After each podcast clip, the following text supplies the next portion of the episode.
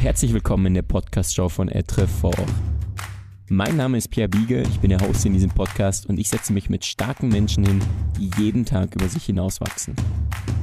Wir reden darüber, wie der Weg zum Ziel wird und wie du den Unterschied machst für ein starkes, sinnvolles und nachhaltiges Leben. Hallo und herzlich willkommen. Mein Name ist Jakob, ich bin Content Manager und ich helfe Unternehmen bei ihrer Content-Strategie. Aber um, um mich geht es heute hier gar nicht, sondern ich spreche heute mit Pierre Biege. Er ist Geschäftsführer von Etrefort, er ist Parcours-Trainer, er, er lebt in einem Tiny House, alles super spannende Themen, über die wir heute gerne sprechen möchten. Und das ist sozusagen der Auftakt für eine Serie, wo wir uns regelmäßig treffen und über bestimmte Themen sprechen, eigene Formate entwickeln, die zu Etrefort und zu Parcours passen. Und heute geht es erstmal um die Personal Brand Pierre. Also er als Person und da habe ich jede Menge Fragen auch im Vorfeld schon vorbereitet. Aber erstmal herzlich willkommen, Pierre. Wie geht's dir? Danke, Jakob, für das hammermäßige Intro. Einfach aus, der, aus dem Herzen gesprochen. Mir geht's sehr gut. Also wir hatten eine, eher eine, eine, wie soll ich das denn nennen? Unruhige Nacht mit unserer kleinen Tochter. Aber es lohnt sich natürlich, wenn man morgens was hat, wo man gerne wieder für aufsteht, dann lohnt sich das natürlich immer wieder umso mehr. Ja. ja. Wie, wie alt ist deine Tochter? Jetzt ein Jahr und neun Monate. Ja. Oh, spannend. Dürfen jetzt Eltern sein im August. Ich sage immer Ende August. Meine Frau Lea sagt immer so im September. Wir sollen erst mal Mitte September sagen, weil sonst alle schon fragen, das Baby schon lange da ist und den Stress möchte sie gar nicht haben. Achso. Äh, da werden wir dann zum zweiten Mal Eltern und da freuen wir uns auch drauf. Ja. Cool eine spannende Zeit. Also alles sehr viel in Bewegung. Nicht nur, nicht, nur, nicht nur privat, sondern auch bei Etrefort. Also da passiert ja auch ganz viel. Gestern ja. ein Launch und äh, neue Hosen, die ihr produziert. Mhm. Äh, sah, sah, schon Hammer aus. Aber da, da kommen wir alle äh, auf, die, auf, die Themen kommen wir noch zu sprechen. Äh, gehen, wir, ja, gehen wir einen Schritt zurück. Also äh, ich hatte ganz viele Fragen zu Etrefort. Zunächst einmal äh, der Name, was ist die Bedeutung? Also was, was bedeutet Etrefort erstmal? Ja, Etrefort ist französisch, bedeutet stark sein. Und das kommt ursprünglich von dem Namen Etrefort pour être utile oder von dem Claim Etrefort pour être utile. Und das bedeutet stark sein, um nützlich zu sein. Und wenn man sich so ein bisschen in der Parcours-Szene auskennt, also wir mit Etrefort, es war ursprünglich so eine Parcours-Brand. Wir haben mhm. immer noch Parcours-Kleidung in unserem Sortiment oder so die allerersten Produkte, die wir auch released haben. Natürlich ja. so ein bisschen optimiert so, aber grundsätzlich, ähm, wenn man in der ganzen Parcours-Geschichte zurückgeht, war es mega wichtig, dass man durch das Training, durch das harte Training, was man sich eigentlich da macht oder was man sich erwirbt mit diesen physischen, psychischen Fähigkeiten, also wirklich, ja. sagen wir mal, so eine krasse mentale Stärke entwickelt, dass man mit dieser Stärke eigentlich Menschen versucht zu helfen, egal in welchen Bereichen. Ja, ähm, ja ich, das ist eine unglaublich tiefe Geschichte. Ja man kann es vielleicht auch so beschreiben, dass vieles vom Parcours her eigentlich auch aus dem Militärbereich bekommt, äh, kommt, dass da sehr viele Elemente mit reingeflossen sind, genau gleich wie aus Martial Arts, wo da Elemente mit reingeflossen sind und dass das Ganze eigentlich so eine philosophische Art bekommen hat und dass deswegen ganz am Anfang dieses Être fort, couret utile sehr, sehr hoch im Kurs stand. Und die beiden Gründer und Inhaber von, Et von Être fort, das sind Roger und Felix. Ich bin ganz, ganz früh schon als kleiner Junge zu denen ins Training gegangen da durfte ich da hingehen. Ja. Wir haben dann Etrefort ähm, sozusagen released mit dem allerersten ja. Produkt, als sie so gesagt haben, wir wollen das perfekte Parcours-Produkt entwickeln und ja. haben dann auch, weil sie eben aus dieser Philosophie herkommen, haben gesagt, okay, wir wollen Etrefort heißen, weil wir mit unserer Marke was bewirken wollen. Also wir ja. möchten, wenn du die Kleidung anziehst, dass du dich stark fühlst, dass du dir starke Fragen im Leben stellst, dass du stark durchs Leben gehst in diesem Sinne ja. Das möchten wir den Leuten mit auf den Weg geben, wenn sie auch unsere Produkte anziehen. Also nicht nur ein Produkt anziehen, dass du so, so einen Kleiderschrank hast, das dann verwest, sondern einfach auch wirklich mit der Frage, hey, was bedeutet es, stark im Leben zu sein? Und davon ja. rede ich nicht äh, hier Krafttraining schieben, bis man große Muskeln hat, sondern wirklich so diese innere Stärke, sein Potenzial zu entfalten, ähm, der Umgang mit den Mitmenschen, die Wertehaltung, die man hat, dass man einfach das alles mal hinterfragt und überdenkt. Mhm. Mega super spannend. Du, du hast schon eine spannende Sache gesagt, äh, als du als kleines Kind zum Parcours-Training gegangen bist. Wie, wie, wie alt warst du da? Kleines Kind, ich war Jugendlicher. Okay. Ich war, ich, also ich habe mit 13 angefangen. Ja. Erstmal so selber ein bisschen Parcours zu machen und ich glaube, viele haben so angefangen. Da war YouTube noch echt so in den Anfangsschulen, das war 2006.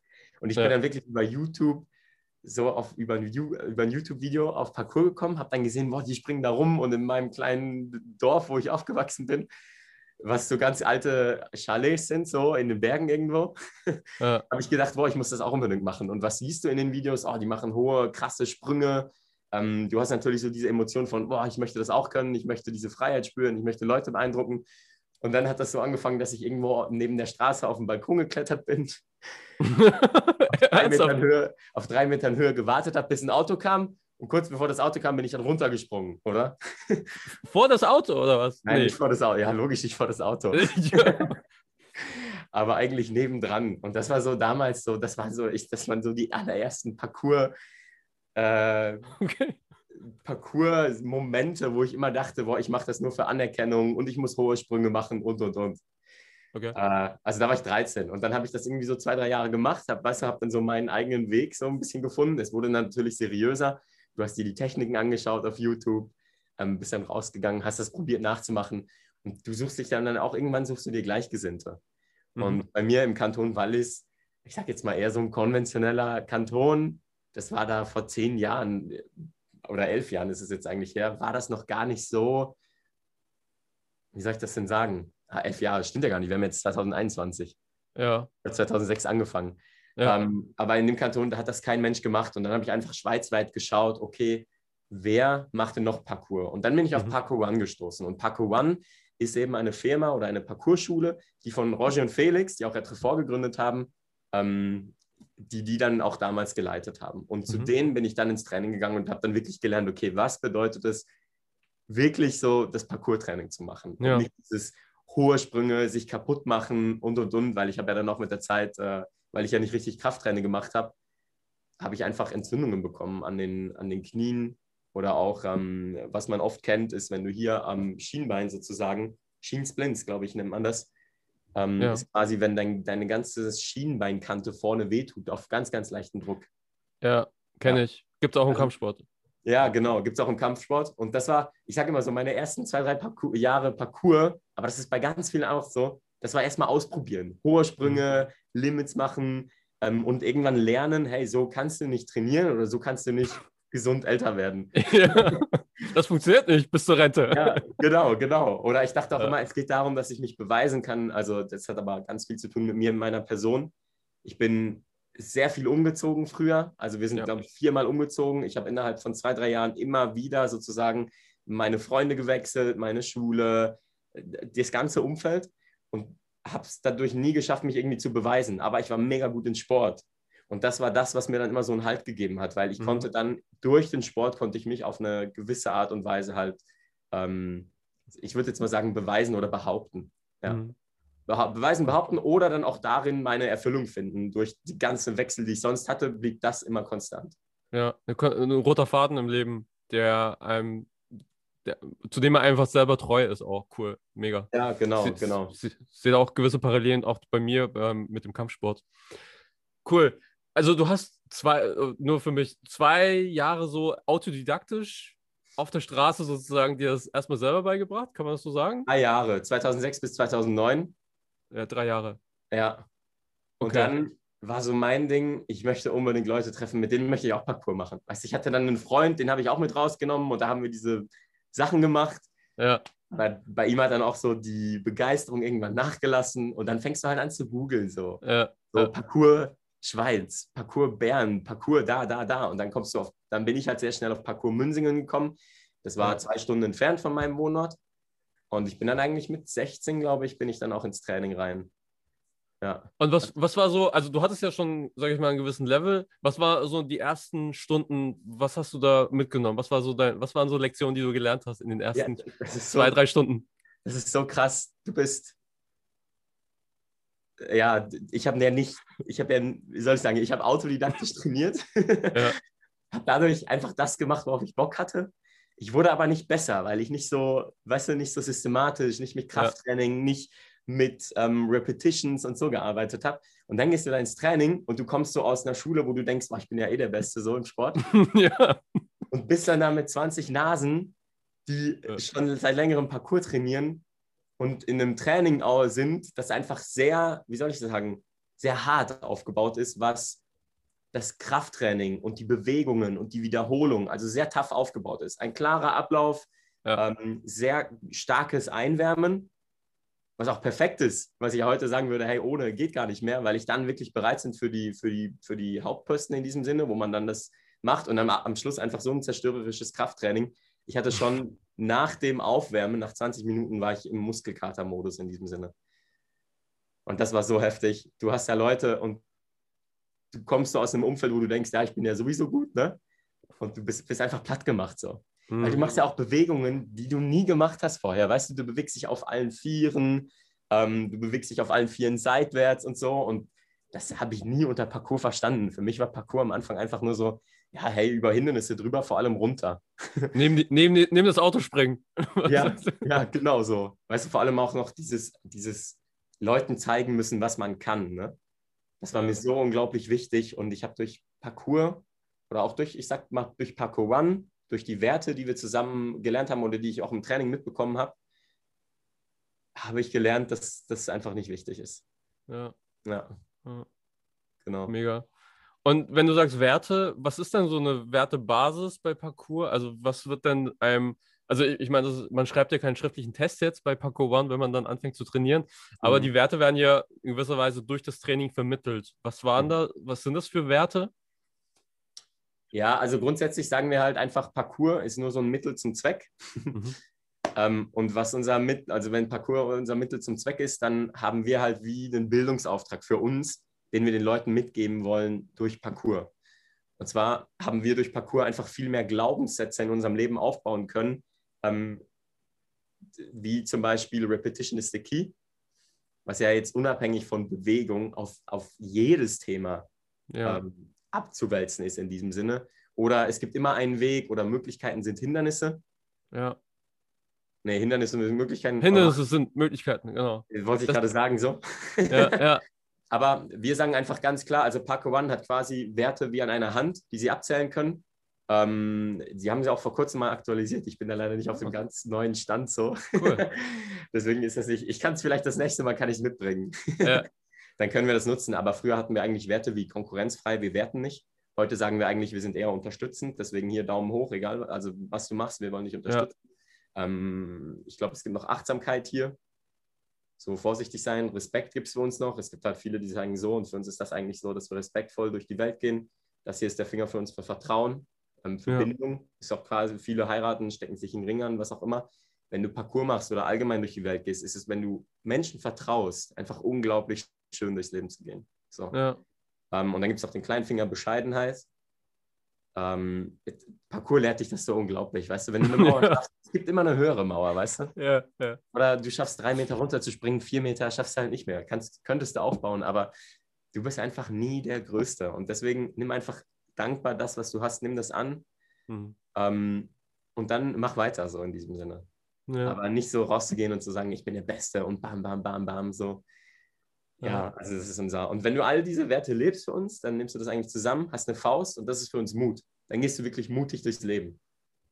Und ich glaube, der letzte, der jetzt noch dazu kommt, ist eigentlich der, dass man auch dankbar für das Ganze ist, was man erleben darf, als mhm. Gemeinschaft in diesem Sinne. Also es geht uns, wenn man diese Werte sich so ansieht, geht es uns viel mehr um die Gemeinschaft und wie wir diese Werte untereinander leben dürfen. Und diese Werte, diese oder diese Haltung, oder diese, ich sage auch mal, vielleicht kann man von Bildungszielen in diese Richtung reden. Da gibt es ja noch Potenzialentfaltung, Wörter, die uns mega wichtig sind. So. Das versuchen wir mit Parcours unseren Schülern zu vermitteln bei Parcours. Mhm. Ja. ja, mega genau. spannend. Das ist, und das ist wie uns, dass du einen Sprung machst oder eine Mauer hochkommst, die drei Meter groß ist. Das ist für uns nur stellvertretend für das, was du wirklich kannst als Mensch. So.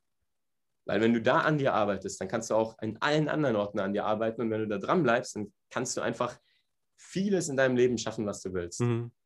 Und davon bin ich überzeugt. Es gibt ja ganz viele, die sagen, nee, nee, ich bin, ich kann vieles nicht beeinflussen. Deswegen kann ich die Welt nicht verändern. Und ich glaube, da sind wir ganz anderer Meinung. Wir sagen, hey, wenn ja. du es in die Hand nimmst und du setzt alles daran, dann kannst du so viel massiv verändern. Ähm, einfach mal diese Grenzen nicht zu akzeptieren, sondern einfach auch darüber hinaus zu denken. Ja. Ja, ja, auf jeden Fall. Also wenn ich mir die Videos immer anschaue von dir oder von, von Avo, ich denke mir immer so, wow, wie machen die das? wie kriegen die das hin? Wie trainiere ich das? ja, voll, voll. Ja, und sind, ich denke jetzt auch vor allem Abo, der ist halt einfach kontinuierlich seit Jahren dran. Abo war der erste Paco-Schüler, weißt du, in Mhm. der Schweiz. So. Der erste, der da hingekommen ist und ist heute mittlerweile Schulleiter und CEO von Paco One. Mhm. Das ist einfach crazy. Ja, Also von der. Paco One Schule Schweiz, ja. Und das ist einfach crazy, wie man da reinwächst und wie man dann auch das Ganze lebt. Das ist einfach für mich nochmal eine ganz andere Art von Arbeit. So. ja. Ja. Ich- Ich bin auch auf das Gespräch mit ihm gespannt, ja. Cool. Aber das führt uns ein bisschen weg vom, vom eigentlichen Thema. Ähm, ich finde es so, so spannend, dass, äh, dass das so eng verflochten ist, Etrefort und äh, Paco One, also Mhm. auch deine persönliche Geschichte. Äh, vielleicht jetzt einen Schritt weiter. Du hast ja, du, du warst ja selbstständig als Grafikdesigner und dann kam so der Punkt, wo du bei Etrefort äh, angefangen hast, also erste Sachen gemacht hast. Wie kam, wie kam das denn zustande damals? Also ich bin sehr früh, das ist von angesprochen, Parkour-Trainer bei Paco One gewonnen, also Paco One Head Coach. Ja. 2012 und ich habe ab dann eigentlich immer so bis ins vorletzten, ich denke bis vor drei Jahren, habe ich wirklich Trainings noch geleitet. Mittlerweile bin Okay. ich eigentlich nicht mehr Parkour-Coach. Ich bin, Ja. ich bin komplett bei Etrefort eingebunden. Aber so hat das Ganze angefangen, dass ich ein bisschen auch, sagen wir jetzt mal, in die Arbeit hinter Parkour One gesehen habe und dadurch auch automatisch hinter Etrefort, weil wir haben als Parkour-Coaches alle die Etrefort-Sachen angezogen. Wir haben immer Ja. wieder mal Updates mitbekommen, weil ja Roger und Felix, die ja für Etrefort auch viel gearbeitet haben, ja sehr nah sind und dann bekommt man das alles mit. Die Firmen sind ja einfach sehr, sehr nah. Ja. Und ich habe dann schon früher während meiner Lehre auch Grafikdesign, habe ich sehr viel einfach immer wieder so ein bisschen nebenbei gemacht, wenn wir mal wieder Flyer hatten oder ein Logo, Ja. was auch immer gebraucht haben. Und in meiner Selbstständig oder habe hab dann wieder für mich den Traum gehabt, ich mache mich selbstständig, weil mein Chef oder mein, der Chef auch in der Lehre schon, das war für mich so, Menschen kommen zu mir und sagen, du musst jetzt das für mich tun, aber mir war das gar nicht wichtig so. Das Ja. Beispiel ist, ähm, ich bin Vegetarier und dann muss ich für einen Metzger äh, vier Wochen lang ähm, Rinder ausschneiden oder schöne Steaks ausschneiden und die irgendwie auf den Grill legen und solche Werbungen machen. Und das entspricht einfach nicht mir. So. Ja. Ja. finde das gut, wenn das andere machen wollen, aber ich, ich fühle mich einfach nicht gut dabei und habe keinen Bock drauf. Ja. Und deswegen habe ich mich selbstständig gemacht, weil ich einfach gesagt habe, hey, ich suche mir die Auftraggeber und die Aufträge selber aus. Ja. Dann war ich drei Jahre war ich selbstständig. Dann habe ich aber auch in der Selbstständigkeit gemerkt, du hast Kunden, die du dir aussuchst. Du hast Ahnung von Webdesign, du kennst die Trends, ähm, du kennst, was ein schönes Design ist. Du hast Kunden, die davon am Anfang überzeugt sind. ja. Dann setzt du das alles um und am Schluss kommt, nee, nee, das passt mir nicht und das passt mir nicht. Und dann willst du deine Arbeit so zerstückelt, weißt du so? ja. So zack, zack, zack auseinandergerissen. Und das kann mir bis zu einem gewissen Punkt egal sein, weil ich ja dafür für die Arbeit Geld bekomme. Aber ich bin einfach sowas von leidenschaftlich unterwegs, dass mich das kaputt gemacht hat und ich gesagt habe, hey, ich habe keinen Bock drauf. Ich kann nicht Kunden haben, die mir Dienste, denen ich die Dienstleistung anbiete, sondern ich muss auch die eigenen, wie soll ich das denn nennen, die eigenen Produkte haben. Also eigene Produkte erschaffen, wo dann schon noch Leute sagen können, hey, das und das und das passt nicht, dann kann ich es anpassen. Aber es ist quasi so, wie wir das Produkt bei Etrefort umsetzen wollen, so wird es dann auch am Schluss released. Mhm. Und diese Message, die Leidenschaft, diese Art von Arbeit, das möchte ich einfach in die Welt raustragen, dass sich jeder Mensch mehr um diese Dinge kümmern sollte, als äh, irgendwie so eine Dienstleistung zu machen. ja. Und bin dann in der Selbstständigkeit halt freelance-mäßig einfach so ein bisschen tiefer bei Etrefort reingekommen. Also ähm, wir hatten dann sozusagen Gespräche über eine neue Webseite, weil da einfach mal ein Redesign her musste. Ja. Und ich habe dann aber gesagt, hey, wir machen das ganze System neu und habe dann eigentlich angefangen, so auch erstmal 20, 30 Prozent, glaube ich, für Etrefort die ganze Webseite aufzubauen. Und ich bin dann so ein bisschen reingerutscht, so reingewachsen. Also ich habe dann mehr Kontakt mit den ganzen Athleten, also unseren Influencern habe ich dann bekommen. Ich habe dann zum Teil eben einige Kampagnen geplant. Ich hatte dann auch Einblicke in die Produktion der Kleidung, vor allem ins Design, ähm, Ja. was dann auf die T-Shirts draufgedrückt wird oder was auch immer. Und bin dann so ein bisschen immer mehr reingerutscht und habe dann auch mit Felix und Roger vor allem viel mehr Kontakt gehabt, bis sie mich dann gefragt haben, hey, schau mal, dein Workload bei Trefort ist so hoch, möchtest du nicht ganz einsteigen? Und das war dann für mich so, ja komm, ich höre jetzt mal auf mit selbstständig sein, ich steige jetzt bei Trefort ein, also einfach Ja. erstmal als Mitarbeiter ähm, und übernehme dann da 100 Prozent sehr viele Bereiche in diesem Sinne. ja. Und dann bin ich so rein und das hat ein Jahr lang, habe ich mich dann auch eingearbeitet, bin reingerutscht und dann haben sie mich gefragt, ob ich die Geschäftsführung bei Etrefort ähm, übernehmen möchte, weil wir sehr viel im Austausch waren und ich bin halt so einer, ich begeistere mich für Dinge und wenn ich sie gut kenne und wenn ich weiß, ich kann damit was bewegen, dann entwickle ich Visionen. Mhm. und ich habe dann auch für Etrefort Vision entwickelt, mit Roger Felix, sehr viel im Austausch gewesen. Ähm, und da haben wir gesehen, hey, unsere Marke hat auch mehr Potenzial, ähm, wenn wir uns vielleicht noch ausweiten oder in eine neue Richtung gehen. Ja. ja. Genau. ja. Wenn du sagst, Vision entwickeln, heißt das dann, dass du ihnen Vorschläge gemacht hast? Ja, vielleicht sollten wir das anpassen oder das entwickeln. Was, was, was okay. meinst du? Ja. Es war, also es war vor allem viel Austausch. Ja, also äh, darüber sprechen. Der, sprechen, okay. Ja, ja ich kann es auch vielleicht so sagen. Mit Etrefort 2012, ich sage, ich rede heute immer noch von Startup, weil wir gerade so voll in der Wachstumsphase, neue ja. Ausrichtungen, was auch immer sind. Aber effektiv gibt es Etrefort schon seit 2012, wurde das Unternehmen wirklich gegründet. Aber die ersten Hosen, Ideen, ich habe hier Jacken von 2008 oder Hosen von 2009, weißt du? Das hat ja schon viel früher angefangen, ähm, so in ja. den Gedanken zu wirken. Aber dann 2012 wurde so die, ich sag mal, die perfekte Parcourshose ähm, wurde released. Das sind so sehr breite Baggy Pants. Das war auch damals so sehr, sehr in. Haben ja viele ja. getragen. Ich weiß nicht, ob bei Martial Arts oder wo auch immer im Kampfsport sowas auch mal hin war. Weite Hosen, ja. Wenn die Beine geschwollen sind, dann ist, ist sowas immer sehr nützlich. ja, genau.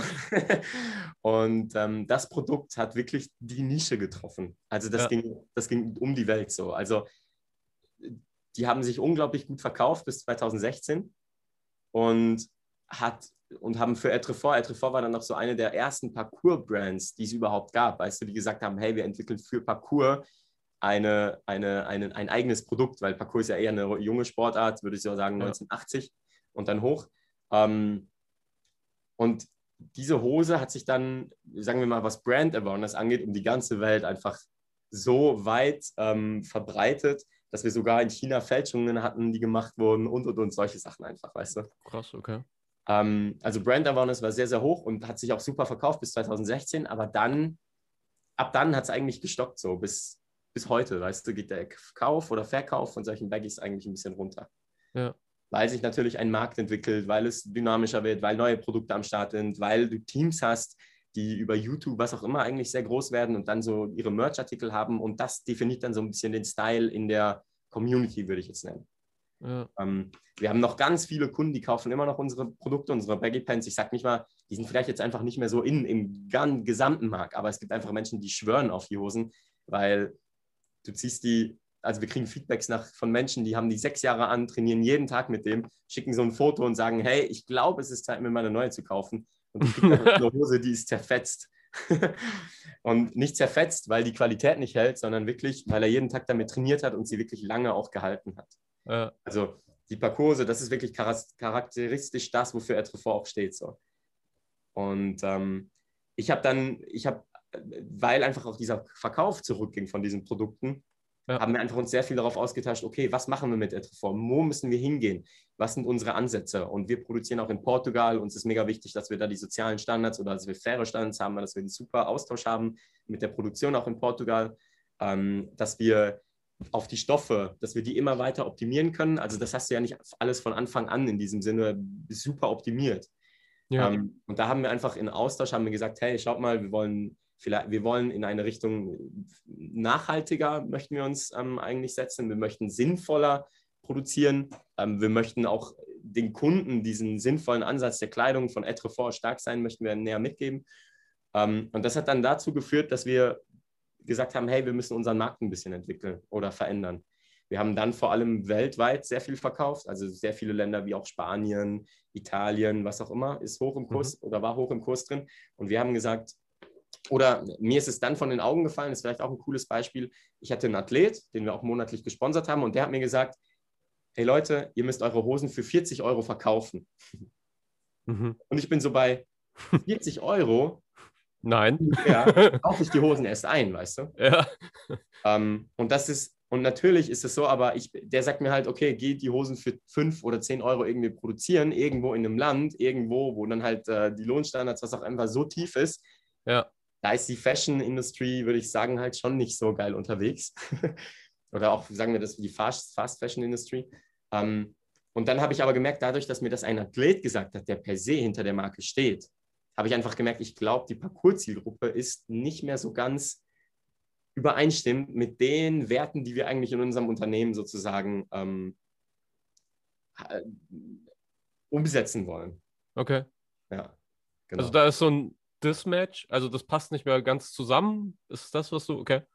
Ja, es ist nicht so, also es passt immer noch zusammen. Also unsere Produkte fitten ja den Markt super. Und für mich ist, Ja. wenn man Parcours von der philosophischen Seite aussieht, macht Nachhaltigkeit, macht stark sein, macht ähm, den Menschen helfen zu wollen, ja eigentlich alles Sinn.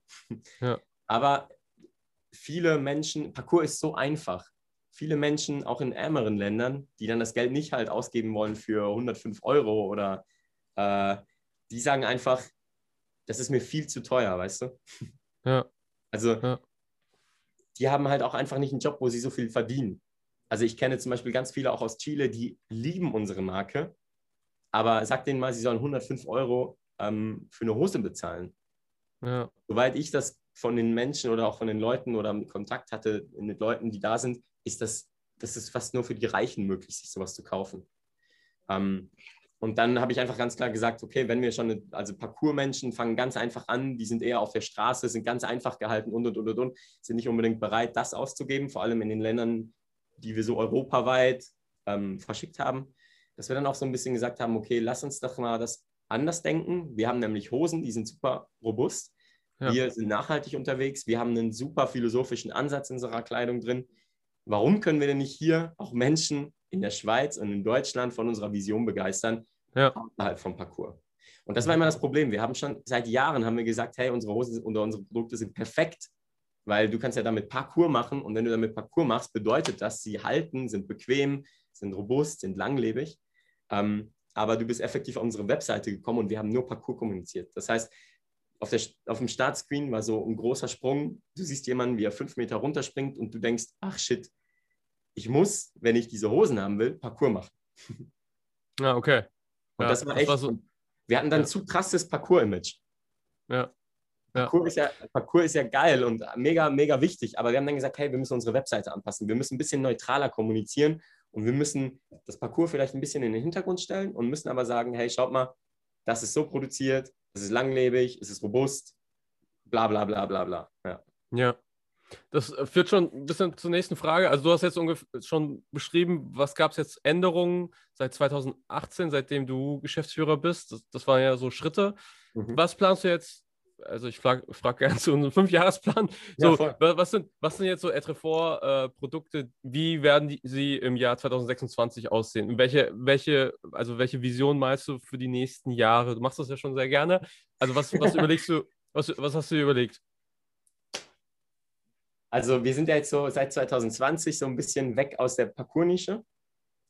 Und ich sage mir jetzt mal wirklich mehr so live rein in die Lifestyle-Szene und sind jetzt da am Wachsen. Und was ich mir in fünf Jahren einfach wünsche, ist, dass Etrefort so ein Standard ist für bequeme, nachhaltige, fair produzierte Hosen. Dass man, dass man die einfach kennt. Also ich, ich hebe immer unsere Hosen hervor, aber das ist auch wie unser Hauptprodukt. Du kannst natürlich schnell mal ein Label sagen, kannst sagen, ich kaufe irgendwo meine Shirts ein und und und.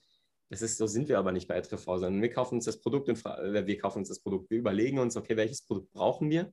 Ja. Fangen dann an, unsere Features, unsere Gedanken, alles mit reinzubringen. Und das wünsche ich mir noch mehr, auch für die Zukunft, dass wir eigentlich noch mehr unsere Vision in die Kleidung mit reinbekommen können. Mhm. Also ist das jetzt so, ich habe schon, oder wir haben schon so ein bisschen angefangen mit diesem Ansatz, weil wir haben jetzt zum Beispiel einen Rucksack released. Ähm, und für uns gibt es so einen ganz speziellen Spruch, das haben wir auch in allen Kleidern sozusagen auf dem Etikett drauf. Da siehst du einen Fernseher, der ist durchgestrichen strichen, und nebendran siehst du so ein Barfußzeichen. Und das ist für uns, Okay. das, ist, das ist für uns der Begriff von Don't watch adventures on TV, experience your own. Ah, okay. Also, Wenn dass du sagen, hey, rausgehst. Leute, Wenn ja. du rausgehst oder hör auf, einfach alles nur noch vom Fernseher anzugucken, sondern lebe dein Leben. Fang, fang selber an, diese Erfahrungen zu sammeln. Und was ich einfach effektiv für eine fette, große Vision habe, ist, dass wenn die Menschen unsere Marke oder unser Produkt kaufen, dass sie genau wissen, okay, mit diesem Produkt kann ich rausgehen und ich werde mein Leben garantiert stark jeden Tag hammermäßig so führen können. ja, Und das, cool. das stelle ich mir eigentlich vor durch eben, jetzt haben wir gewisse Sprüche schon in den Produkten drin oder auch in den Shirts haben wir hinten drauf, so in, innen drin steht schon drin, you make the difference. Quasi, wenn du es anziehst, siehst du jedes Mal, you make the difference. Und diese Verknüpfung, die stelle ich mir noch mehr vor. Ja. Ist die Frage, inwiefern kann man das noch optimieren bei Produkten, weil schlussendlich ist es auch ganz wichtig, dass die Leute einfach das Produkt anziehen und sich bequem fühlen. Ich glaube, das ist das Allerwichtigste. Ja. Aber im anderen Punkt will ich einfach den Leuten sagen, hey, zieht Produkte an, die lange halten, die euch glücklich machen, die dann nicht irgendwann verstauben. So. Ja. Ähm, Ja. Und das möchte ich in fünf Jahren einfach nochmal krasser ausgeweitet haben. Also, dass wir im Moment ist es auch sehr reduziert auf, ähm, auf, sagen wir jetzt mal, das machen wir jetzt hier zum, zusammen zum Glück, über die ganzen Visionen reden, was auch immer. Aber dass die Leute quasi auch bei Etrefort eine Anlaufstelle haben für dieses, diese Potenzialentfaltung. Ja. Dass wir, wenn du ein Produkt kaufst, kriegst du keine Ahnung, halt noch irgendwie Tipps mit, wie du ähm, dein Potenzial ausleben kannst oder so. Einfach, de, ich möchte eigentlich die Produkte haben, um den Menschen zu helfen. Nicht nur im Alltag, wenn sie es anziehen, ähm, in der Bewegungsfreiheit, sondern auch wirklich im Fragen stellen fürs Leben. Mhm. Ja. Mega. Ja. Also nicht nur, also viele sehen das ja einfach als ein Kleidungsstück, aber bei dir geht das ja viel tiefer. Du denkst viel intensiver drüber nach. Mhm. Wie sollen sich die Menschen fühlen? Mega. Ähm, Wenn es wenn es zur Vision zurückkommt, du hattest in einem unserer Vorgespräche hattest du erwähnt, Farben, da möchtest du gerne in eine andere Richtung oder beziehungsweise auch ähm, die Zielgruppen. Äh, können wir darüber kurz noch reden? Mega, ja, das wäre super. Wir, haben, wir kommen aus dem Parcours-Bereich. Parcours ist immer sehr männerlastig gewesen. Von Vorteil. Ja. Ich weiß nicht, wie es im Kampfsport aussieht, ob das da ähnlich ist. Ja, wir haben immer bei teils, Parcours ja. haben wir immer 80, 20 Prozent. Davon haben wir gesprochen. Okay. Und dadurch hat es sich halt ergeben, dass wir, vor allem weil wir in der Nische tätig waren, wir haben eigentlich immer nur sozusagen wirklich Unisex-Schnitte oder dann Männerschnitte produziert. Mhm. Ähm, man kann auch von Unisex reden, weil wir sehr viele Frauen auch haben, die unsere Produkte gerne anziehen und sagen, oh, das steht mir ja mega gut. Es gibt auch viele Frauen, denen steht es nicht. Sage ich immer so, Ja. hey, probiert es an. Wenn es euch gefällt, dann nehmt es und wenn es euch nicht gefällt, nehmt es besser nicht. Ähm, und da ist aber meine Vision, dass wir ganz klar auch mit unseren Hosen, mit den Chinos und mit den Jeans in fünf Jahren vollumfänglich auch für Frauen sozusagen dann was anbieten können. Ja. Das ist, ich weiß nicht, ob es in fünf Jahren, also fünf Jahren wäre ein langer Zeitraum. Also ich hoffe, dass wir das noch innerhalb dieses Jahres mit Jeans schaffen ähm, oder Anfang nächstes Jahres mit Jeans und dann eigentlich auch immer wieder so ein bisschen, bisschen aufstocken können. Ja. Ist ja Ja. wie so eine schleichende Ding. Aber dass wir quasi in fünf Jahren, du kannst zu etwas vorkommen, du kannst dich bei uns einkleiden, du kannst deine Lieblingsstücke kaufen und es muss nicht mal, es müssen nicht, ich, ich habe nicht die Vision von tausend Produkten, sondern von wenig Produkten für die verschiedenen Zielgruppen und die ziehen sie dann auch gerne an. Ja. Ist auch das Schlimmste. Ich meine, ich will mich nicht, in fünf Jahren will ich mich nicht neu orientieren und das Gefühl haben, ich muss eine neue Hose anziehen. So. Also das Geilste wäre, wenn ich bei Etro vorkomme und sage, hey, cool, guck mal hier, wir haben etwas gemacht, wir haben es ein bisschen abgedatet, einen neuen Schnitt, es wird dir neu stehen, geht auch vielleicht ein bisschen mit der Zeit, dass ich dann wieder auch bei Etro einkaufe. Ja. Ja. Das vielleicht so viel zu den Produkten. Und Farben, Jeans, wir haben halt schwarz-grau, wir kommen aus dem Beton, ähm, wir waren immer nur schwarz-grau und sind seit letztes Jahr wirklich farbig unterwegs. Ich habe jetzt gerade heute wieder so ein Video bekommen von jemandem, der mal alle Farbvarianten mit allen Hosen und allen Shirts angezogen hat. Ja. Super, es passt auch nicht alles zusammen, weißt du, aber es sieht super weird aus. Für uns ist es tatsächlich noch ein neues Gefühl, aber ist auch so ein Türöffner, weil wir, du hast halt jemanden, der zieht gerne schwarz an, dann hast du jemanden, der zieht gerne rot an. Jetzt haben wir gestern noch blau released. Ähm, Ja. Wir haben noch ein braun, wir haben noch ein grau und, und, und. Ähm, da glaube ich, liegt einfach noch ganz viel Potenzial drin. Auch mit Ja. den Jeans, die jetzt gerade einfach nur schwarz-braun, äh, schwarz, schwarz-grau sind, dass die einfach auch mal in blau daherkommen, wäre natürlich auch der Hammer. Ja. Ja. Und viele sagen das dann immer so, ja, macht es doch einfach in blau. Das ist gar nicht so einfach. Ich meine, unsere Jeans, die sind perfekt, weißt du? Wenn du jetzt aber mit einer neuen Farbe kommst und die Produktion hat uns gesagt, es geht nicht, die einfach so einzufärben, dann müssen wir uns einen neuen Stoff suchen. Dann ist die Frage, okay, wie fällt wieder der ganze Schnitt? Ähm, wie stretchy ist das denn wieder? Und ist es dann nachher vergleichbar mit der Qualität, die wir vorher hatten? Also es Ja. dauert einfach wirklich, es ist schon ein heftiger Prozess, wenn du so ein Produkt, von dem du schon so überzeugt bist, dann noch optimieren möchtest. Wie wie lang, wie lang, ist, wie lang ist dieser Prozess? Also, wenn du, wenn du jetzt, wenn jetzt jemand sagt, hey, Pierre, färb das Ding doch in Blau, Ja. dann hast du diesen, dann hast du diesen Rattenschwanz an, an Arbeit, der dadurch entsteht. Und von den ersten Gedanken, Ideen, Brainstorming bis dann zum Release, wie, was ist so die Zeitspanne ungefähr? Also, wenn du jetzt bei diesem Beispiel mit Blau bleibst? Boah. Schwere Frage. Ich, äh, ich stelle nur schwere Das Fragen. ist eine schwere Frage. Es ist, kommt ganz drauf an. Wenn ich jetzt, wenn jetzt, wenn jetzt zu mir sagen würdest, hey, mach doch in Blau, ne? Und ich würde sagen, hey, diese Jeans möchte ich in Blau produzieren. Und in Portugal, äh, die Produktion sagt mir, okay, wir können es einfach einfärben. Easy. Dann habe ich die in zwei Monaten. Aber das ist nicht dein Standard. Das ist sozusagen nicht das, was du, wo, Nee. wo, wo du dich, wo, was, was du vertreten kannst in dem, Mom Doch, doch, Moment. das, das können wir, das ist ja quasi, das, das ist eigentlich das Coole. Wenn wir ein Produkt haben, was du dann Ja. anpassen kannst, das ist an den Chinos, die ich jetzt hier anhabe, ist so cool. Warte, ich kann, Okay. mal, ich kann hier eine in die Hand nehmen. In Rot, ich nehme mal gerade eine in Rot. Ja, Das ist die, oder? Die, die Chinos, die haben wir jetzt sehr schnell in verschiedenen Farben im letzten Jahr eigentlich releasen können. Und die Ja. sind vom, vom Ding her so, dass die eigentlich geschnitten werden, gemacht werden und alle eine Farbe haben. Und wenn die Jeans fertig sind, dann können die gefärbt werden. Das, äh, die Chinos, wenn die fertig sind, dann können die gefärbt werden. Und das heißt, wir können sagen, okay, wir bestellen 800 Chinos. Davon bekommen 700 die reguläre Farbe und 100 Ja. Stück nehmen wir eine neue Farbe dazu. Ja. Bei den Jeans ist das was anderes. Die werden nicht gefärbt, sondern die werden sozusagen stonewashed. Das heißt, alle Jeans sind am Anfang schwarz. Und die grauen, die werden dann sozusagen stonewashed. Das ist eine spezielle Waschmethode, ähm, dass die schwarz, dass die eigentlich ihre Farbe verlieren. okay. Dass das Schwarz sozusagen zu einem Grau wird. Und das können wir nicht einfach färben. Also du kannst die nicht einfach wie bei den Chinos dann in eine Farbe-Dings werfen und dann sind sie blau, so in diesem Sinne. Ja, Ja, und jetzt, wenn wir das anpassen, dann dauert das halt schon ein Jahr, eineinhalb Jahre. krass. Ähm, wir, ich denke, wir könnten auch das noch optimieren. Wir sind halt noch ein kleines Unternehmen, aber ich denke, wir könnten das sicher optimieren, dass wir das vielleicht innerhalb von acht Monaten schaffen. Mhm. Aber es dauert einfach lange, weil du sagst, okay, ich muss einen neuen Stoff finden. Also wenn wir jetzt, Mhm. wenn wir jetzt davon ausgehen, wir müssen alle Jeans neu machen, weil wir diesen neuen blauen Stoff brauchen und es nicht möglich ist. Ja, dann theoretisch. Dann- genau, dann kriegen wir erstmal so ein kleines Stoffding, das wäre dann ungefähr so groß. Ähm, das ist dann einfach aus Stoff. So, das wäre dann blau, dann kannst du mal gucken, kannst dann reißen, kannst schauen, ah, okay, ist das so der Stretchiness-Faktor, der ist erfüllt. Aber es ist einfach nicht stellvertretend dafür, wie das dann mit der ganzen Jeans aussieht. Ja. Dann hast du so einen Haufen von, von kleinen, ja, kleinen Stoffdingern, gehst da durch und dann schreibst du denen mal, okay, hier, ich habe zwei Stück, bitte produziert mir ein Muster in diesem Stück. Und dann geht das wieder ein, eineinhalb Monate, zwei Monate, bis sie dann das Muster produziert haben. Ähm, dann kriegst du das Muster und dann denkst du, ah nee, der Stoff ist doch nicht so das Richtige. dann musst Ja. du nochmal in die Auswahl reingehen, musst dann nochmal einen neuen Stoff wählen. Ähm, und so dauert das dann einfach seine Zeit, bis du dann wirklich sagst, okay, das stimmt. Dann geht es noch um die ganzen Details. Ich meine, du musst auch wieder den Schnitt kontrollieren, du musst die, das testen. Ich sage immer im besten Fall. Und das ist das, was wir noch ein bisschen manchmal zu wenig Zeit dafür uns nehmen oder haben. Wenn wir wirklich ein neues Produkt releasen, das auch wirklich dann auf drei oder vier Monate zu testen. Mhm. Weil du trägst es dann so zwei Wochen und denkst du, ja, das ist geil. Und dann produzierst du. Weil du natürlich das Produkt auch irgendwann an den Start bringen möchtest. Ja, Und in Zukunft, meiner Meinung nach, auch, dass wir uns einfach die Zeit nehmen können, einfach zu sagen, okay, jetzt wird das einfach mal getestet. Und ähm, ist nicht so, dass wir nicht überzeugt davon sind, wenn wir es bestellen. Aber für Ja. mich einfach diese Langfristigkeit.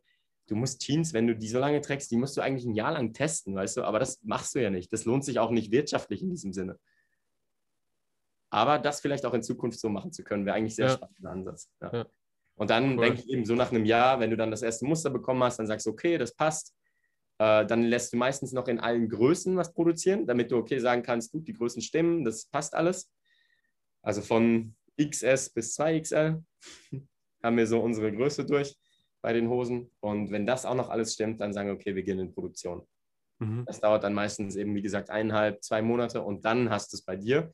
Kannst es natürlich auch nicht sofort releasen. Dann kommt noch die ganze Marketinggeschichte. Äh, du musst das alles fotografieren, du musst das alles online stellen, du musst die Werbung Ja. vorbereiten und, und, und. Also es, es ist nicht so einfach, wenn mir jemand sagt, hey, mach's einfach in blau. Ja. genau, genau. Wir Okay, versuchen, alle- das, wir versuchen das Möglichste. Ähm, und ich finde, mit den Chinos haben wir noch ein einfaches Verfahren, weil es im Nachhinein erst gefärbt wird. Aber bei den Jeans zum Beispiel ist es anders. Ja, ja. genau. Okay, super spannend. Wir, haben, wir planen ja ein Format, Produkt, der, Produkt des Monats. Das sind äh, vielleicht, also ich würde jetzt am liebsten weiterfragen und nachhaken, aber vielleicht heben wir uns das auf für dieses Format, wo wir dann speziell wirklich ein Produkt rausnehmen und darüber sprechen, sei es Yes. Produktion, sei es auch Pain Points, die passiert sind in der Produktion oder einfach so sozusagen die Hintergrundgeschichte. Äh, das, Make, das, ja, das, das, das Making-of der Hose oder der Jeans sozusagen, also genauso wie, wie man einen Kinotrailer hat und dann behind genau. the scenes guckt. Ja. So, so, also wenn du da, wenn du da Fotomaterial oder Videomaterial auch hast, können wir das auch alles äh, mit einfließen lassen. Das äh, fände ich persönlich auch sehr spannend. Mhm. Und ähm, also für mich ergibt sich dann so eine ganz neue Welt. Ja, äh, und da habe ich, da habe ich tausend Fragen, ehrlich gesagt, ja. Mega cool. Okay, vielleicht ein bisschen weg, auch wenn das mega spannend ist, ein bisschen weg von dem, von dem eigentlichen Produkt. Ich habe noch eine Frage zu äh, dem Trust. Also ihr habt ja, also es gibt ja Etrefort, es gibt äh, Paco One und in zwei, also ich habe mir zwei Interviews äh, angehört, die du gegeben hattest, da spielt Trust auch immer eine, eine Rolle. Ist aber Trust ein eigenes Unternehmen für sich oder ist das einfach nur sozusagen das Dachkonstrukt über, und unter dem ist Paco One und Etrefort oder wie muss ich, mir, ja. muss ich das verstehen? Ja. Ist alles im Prozess, wird vielleicht mal eine Firma. Ah. Okay. Aber ist im Moment so das Dachkonstrukt. Konstrukt. Okay. Ja. Und vor allem das Dachkonstrukt für unsere ganze Vision. Mhm. Weil wir stellen uns tatsächlich für die Zukunft auch Menschen mit der gleichen Vision vor, in verschiedenen Unternehmen in diesem Sinne oder mit verschiedenen Brands. Auch wenn Etrefort und Paco One ganz andere Dienstleistungen anbieten, sind wir doch alle mit der gleichen Vision verbunden und haben die Welche gleichen Ansprüche, die gleiche, ja. die gleiche Werthaltung. Ja, okay. Und, und, wenn du sagst wir, wir sind wer genau? Das sind alle für mich, die darin arbeiten. Also ich kann es vielleicht so nennen. Wir haben, wir haben, also wir haben Etrefort, ja. ähm, alle, die bei Etrefort quasi arbeiten. Wir haben bei Paco One alle, die bei Paco One arbeiten. Ähm, Roger Felix sind ja da eigentlich bei beiden drin. Wir haben jetzt auch noch ein weiteres Brand, Brand Essenswert, das quasi Ernährungsberatung macht nach Trust. Ja. Ähm, es gibt noch ein nächstes Brand, da kümmern sich Roger und Felix auch sehr, sehr viel rum. Das heißt Mindguide. Das hat sehr viel mit ähm, Personal Coaching zu tun und äh, zum Teil sogar auch Unternehmensbegleitung. Und das ist so crazy, dass wir alle in verschiedenen Bereichen tätig sind, aber uns so krass verbunden fühlen und für die gleiche Sache einstehen. Und ich würde mal sagen, das ist schlussendlich Trust. Und man kann jetzt da noch mehr so sagen, es ist für uns so ein Bildungskonzept, das auch immer, wenn man auf Parco One oder auch auf die Ernährungsberatung schaut, dass es quasi so eine, eine bildungsmäßigen Charakter hat. Ähm, aber das habe ich vorhin schon angesprochen. Uns geht es vor allem um die Wertehaltung, dass wir das auch mhm. einer Gemeinschaft mitgeben und untereinander dieses Leben führen können. Ja. Und das dann ganz krass nach auszutragen. Ja. Ja, mega. Weil das, das war eine Frage, die bei mir noch ähm, offen war. Mhm. Da hatte ich nicht so ganz den Zusammenhang noch gesehen, aber jetzt wird es klarer. Ja. Es ist quasi so Wohlbefinden und Wohlstand, was wir anstreben. Und zwar nicht nur für uns, also in erster Linie müssen wir für uns, also da gibt es ja, am besten fängst du immer bei dir selbst an, dann kommt der äußere Kreis, deine Familie, dann kommt der nochmal äußere Kreis, Freunde und, und, und, und, und. Ähm, und deswegen sagen wir, hey, wir fangen bei uns selber an, wir bauen die ja. Unternehmen auf, die wir brauchen, die wir glauben, dass es die braucht, auch für die Zukunft und das dann wirklich groß nach außen tragen können. Mhm. Ja. Mega. Das ist wirklich mega. Ich, ich finde, ja, ich, also ich, also mich hast du gewonnen, was die, was die, was die Werte angeht und, und ja, ähm, genau. ich meine, wir kennen uns ja jetzt eine, gewisse Zeit und das war immer sehr, sehr angenehm. Mhm. Ich hatte ähm, zu, was wollte ich fragen? Moment. Zu, zu Trust wollte ich dir die Frage stellen. Und, ach ja, genau, das Thema äh, Nachhaltigkeit bei äh, Etrefort. Was, mhm. was ich mir so dachte, wie du es beschrieben hast, ähm, normal, wenn ich jemanden aus der Fashion-Industrie oder die Produkt äh, Klamotten produzieren, da ist ja, da haben die ja ein Interesse sozusagen, eine Hose nicht nur einmal zu verkaufen, sondern öfters so, ja. Mhm. Und jetzt hast, sagst du eigentlich genau das Gegenteil. Also du kriegst Bilder von Leuten, die sechs Jahre äh, diese Hose getragen haben. Äh, äh genau, das wäre auch noch eine andere Frage. Kriegst du oft eigentlich so User-Generated Content, wo Leute zeigen, hey, guck mal hier meine Hose und so? Passiert das öfters? Also im Parcours-Bereich ja.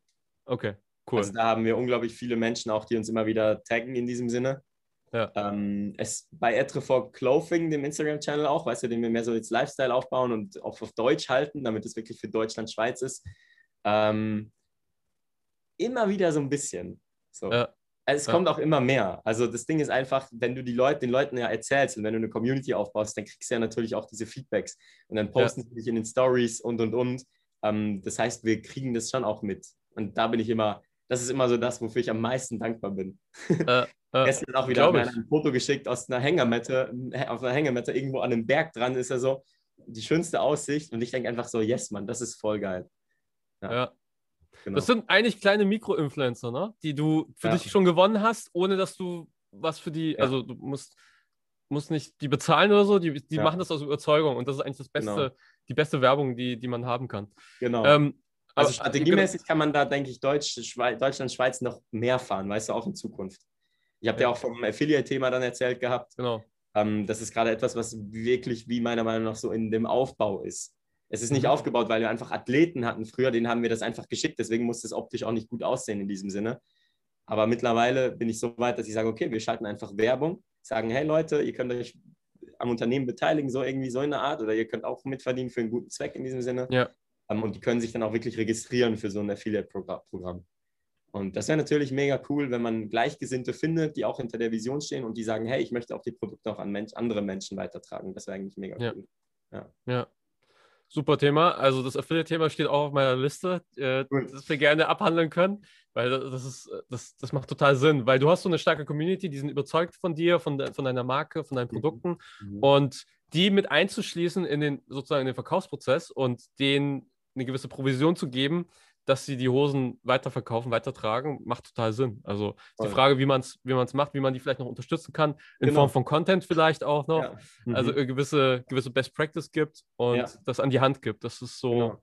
super Thema. Also, und, und zu der anderen Frage, ähm, welche war das nochmal? Mit dem... Das war mit, mit dem nachhaltig, also dass man sozusagen eine Hose macht, die lange hält und nicht versucht, jedes Jahr eine neue Hose zu verkaufen.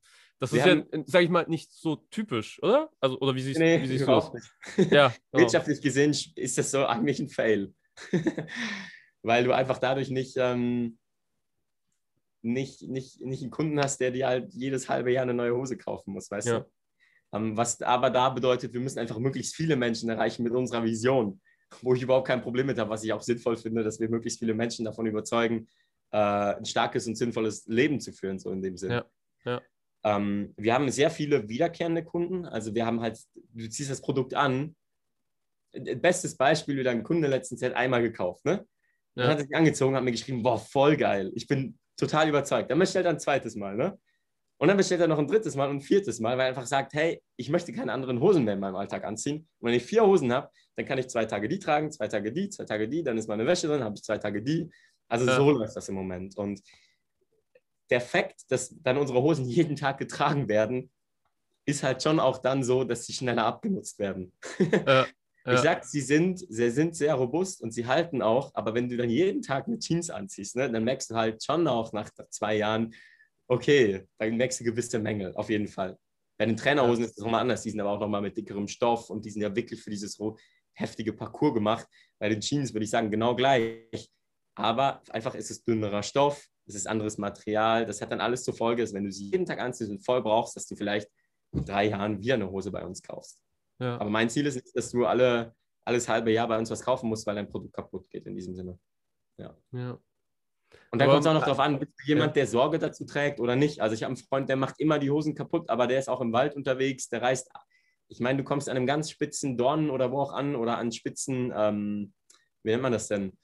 An spitzen Ästen und wenn du hängen bleibst, dann reißt du halt in jeden Stoff ein Loch rein. Mhm. Und dann kann ich auch nichts dafür. Dann kann ich noch so viel sagen, ja, meine Produkte sind langlebig. Wenn du damit nicht gut umgehst, dann geht alles kaputt. Ja.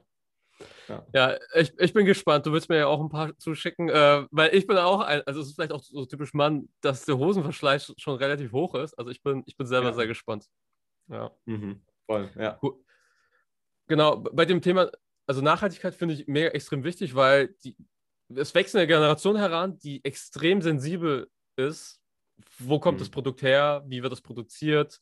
Und die auch Fragen stellen. Und wenn eine der Fragen, äh, eine der Antworten etwas schwammig ist, gehen sie zum, sozusagen zum nächsten Produkt. Deswegen glaube ich, ja. ist das vielleicht kurzfristig gesehen, vielleicht ähm, macht ihr vielleicht weniger Verkauf, aber langfristig gesehen ist diese Vision wird euch zu, wird, wird, wird uns zu Wachstum bringen, bin ich überzeugt. Ja, ja, denke ich auch. Also man merkt, dass es immer wichtiger wird. Ja. Ich habe es schon, schon angesprochen, es ist einfach unglaublich schwierig, alles von heute auf morgen zu optimieren. Ja, klar. Also wir sind auch nicht das Unternehmen, ich sage, wir machen auch noch nicht alles perfekt, aber das ist ja klar, niemand, also was perfekt, dieser Anspruch über Perfektionismus ja. können wir auch mal sprechen. Ähm, aber ich meine, wir wissen wenigstens schon, wo, wo werden die Kleidung hergestellt. Wir haben quasi unseren Step von, der Stoff wird eingekauft. Im Moment kommt das aus Indien oder aus der USA, der Baumwollstoff, ja. den wir haben. Es kommt nach Portugal, es kommt dann da in die Webereien, es kommt da in die Produktion und kommt dann zu uns. Also wir haben quasi diese drei Steps. Okay. Ich beschreibe das immer so in drei Steps, weil man halt wie diese drei, wir haben halt in Portugal mehrere Steps, aber das ist ja auch unser Ziel, dass wir eigentlich das möglichst lokal halten können. Ja. Ich, von Portugal spreche ich lokal, wenn man so Europa. Man kann natürlich auch, ich denke, wenn man jetzt mit jemandem redet, der hier in der Schweiz spricht, der wird mir unterstellen, ich darf nicht von lokal sprechen, ähm, ja. weil man hier nicht in der Schweiz, weil wenn halt hier einer in der Schweiz produziert, ist das nochmal näher. Es ist nochmal, wie soll ich das sagen? Du hast einfach wahrscheinlich nochmal mehr Transparenz, nochmal mehr Kontrolle über die Produktion. Du hast nochmal diese höheren Lebensstandards der Menschen. Ähm, Fakt ist, für uns ist es einfach zu den Quantitäten ähm, nicht möglich, im Moment das alles in der Schweiz zu produzieren. Also dann ja. würde unsere Hose 300, 350 Euro kosten. So. Und das ist dann nicht mehr so diese Mittelschicht, die wir auch ansprechen wollen für geht raus, lebt euer Leben, ähm, hinterfragt auch in diesem Sinne. Ja. Ja. Jetzt ist aber das Ziel, dass wir Produkt für Produkt ein bisschen mehr optimieren können. Also unsere Baggy Pants, die waren jetzt ganz lange einfach nur aus Baumwolle, jetzt sind sie aus Bio-Baumwolle. Ähm, da ist aber auch ganz wichtig, da ist vielleicht eine Message, den Leuten zu sagen, hey, glaubt nicht alles, was euch der Markt verkauft. Ähm, mhm. wenn, du, wenn du Berichte liest, dann gibt es, äh, ich weiß nicht, ob es Studien sind oder was auch immer, aber viele sagen, das und das ist Biobaumwolle. Dabei ist es so, dass fast 50 Prozent der Biobaumwolle gefälscht ist, also falsch deklariert ist.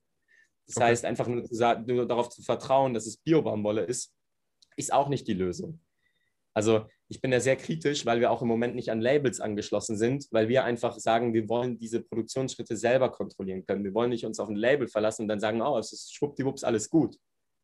Sondern wenn wir ja auch wieder über die Vision sprechen, ja. in fünf Jahren oder in zehn Jahren setze ich mich irgendwo ins Flugzeug und fliege zum Biobaumwollbauer und wir sind abends vor dem Lagerfeuer, vor seinem Feld und können über das Leben philosophieren. Und ihm geht's gut und mir geht's gut. Mhm. Das ist etwas, was ich unglaublich stark finde und auch wichtig finde, dass wir Verantwortung wieder übernehmen und uns nicht einfach nur auf andere Verantwortung ähm, verlassen in diesem Sinne. Ja. ja. Wenn du, aber auch, wenn du jetzt, ja, nee, sag ruhig. Ja, sag nur. Sag, frag dich, stell die Frage. wenn, du, wenn du sagst, äh, du suchst dir einen Bio-Baumwollhändler, wie, also wie gehst wie, also weil ich hätte jetzt keine Ahnung, äh, wenn du jetzt sagen würdest, ey Jakob, Arbeitsauftrag, ich suche mir einen Bio-Baumwollhändler raus. Ich hätte keine Ahnung. Wie, wie, wie gehst du da vor? Was? Ja, also es gibt, es gibt dann Labels, auch in der Schweiz gibt es zum Beispiel Biore, ähm, die haben schon so ein System aufgebaut, mit ah, dem können du okay. zusammenarbeiten. Du kriegst ja. einen Code auf dein Kleidungsstück ähm, ah. Und du kannst dann auch wirklich jedes, du kannst jeden Schritt besuchen, du kannst jede Produktion besuchen. Dann wird es nicht mehr in Portugal produziert, die sind auch zum Teil in Litauen oder wo auch immer. Ähm, es gibt aber auch, ich kann auch selber die Connections knüpfen. Zum Beispiel gibt es ja sehr viele Vereine ähm, oder sagen wir jetzt mal NGOs, die sich darum kümmern, dass ja die Welt auch fairer und ähm, sozialer wird in dem Bezug. Mhm. Und da gibt es zum Beispiel ein Projekt, das in, in, wo ist das denn, in Afrika, auf äh, sehr ödem Land, wo das ausgetrocknet ist, hat eine NGO sozusagen mit Bauern Bio-Baumwollfelder aufgebaut. Mhm. Und diese Bauern sind natürlich angewiesen auf Händler oder auch diese NGO ist dann natürlich angewiesen auf Labels, die bei ihnen einkaufen wollen. Und da ist für mich dann ganz klar, so mit jemandem Kontakt zu haben, ähm, so nah dran zu sein, dass ich sagen kann, hey, ich kann, wann ich möchte, da hinfliegen und kann mit den Leuten reden und kann ihnen auch sagen, hey, guck mal, das sind die Produkte, die schlussendlich aus eurem Rohstoff gewonnen worden sind. Das ist für mich so der Inbegriff von Nachhaltigkeit, wenn es um es ist, es ist schwer, weil für mich ist Nachhaltigkeit, weißt du, wir können die Welt nicht retten. Das, oder nee, sagen wir, wir können die Welt nur für uns retten. Aber ja. der Natur ist eigentlich, die hat ja, die hat nicht diese Gefühle von gut, schlecht, von böse, äh, von wir machen alles kaputt, sondern die Natur wird sich immer erholen. Das siehst du auf, in der Straße, wenn geteert ist und sich irgendwo ein kleines Pflänzchen durch den, durch den Beton durchkämpft. Also die Natur hat, glaube ich, kein Problem, was passiert mit der Erde. Vor allem, weil die Erde, ich weiß auch nicht, in wie vielen Millionen Jahren explodieren wird als Planet. Deswegen, das muss ich mir immer wieder in Erinnerung rufen, weil alles, was wir unserer Nachhaltigkeit eigentlich sagen, ist nur in unserem Kopf und ist schlussendlich für uns egoistisch als Spezies. Und deswegen ist mir so wichtig, wenn ich auf Nachhaltigkeit setze, dann möchte ich in erster Linie auf die Zusammenarbeit mit den Menschen setzen. Mhm. Dann muss ich schauen, dass es dem Biobaumwollbauer gut geht, muss ich schauen, dass es der Frau, die die Hosen näht, gut geht und, und, und. Natürlich kann ich das nicht, ich kann nicht das in jedem einzelnen Ding kontrollieren, aber ich glaube, der Ansatz, mit uns selber als Menschen besser umzugehen und anzufangen, ist für mich der erste und richtige Ansatz, um ein nachhaltigeres Leben zu führen. Ja, ja, ja mega. Also es ist halt schon eine heftige Aussage, dass ich sage, so, es ist sehr egoistisch, sage ich, für uns als Spezies. Ähm, vielleicht ist es, ich denke, für die Tiere ist es schade, dass immer mehr Arten aussterben. Mhm. Aber ich glaube, es führt alles darauf hin, dass wir als Menschen einfach nicht mehr hier leben können. Und dann ist doch eigentlich, dann ist Nachhaltigkeit gar nicht mehr, dann ist es nur noch für dich so. Wenn ich Veganer bin, nur noch, weil es sich auf eine Art für mich gut all fühlt, dass ich dem Tier kein Leid zutue. Versteht man Ja. das? So ein bisschen philosophisch. Wir driften so ins Philosophische. Ja, ja, ist gut.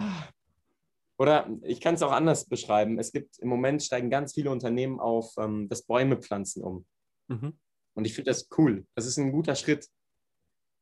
Aber es kann nichts, wenn deine Produkte nicht besser hergestellt sind, weißt du, worden sind. Dann ist es so dieses Verantwortung ab. Und dann heißt es so, ah, ich pflanze jetzt einen Baum, ist ja scheißegal, was vorher passiert ist. Ja. ja so, so Art Also- Greenwashing-mäßig ist das dann. Für, Ja, für, ja, genau. ja, ja. Es gibt, es gibt so viele Brands. Ich, ich bin, ich meine, ich komme aus dem Grafikdesign-Bereich, aus dem Branding-Bereich. Ich kenne, ich weiß, wenn, wenn ein Unternehmen eine tiefe Message hat. Ne?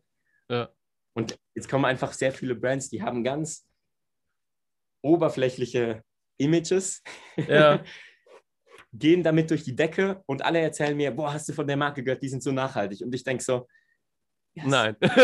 so, Nein. Nein.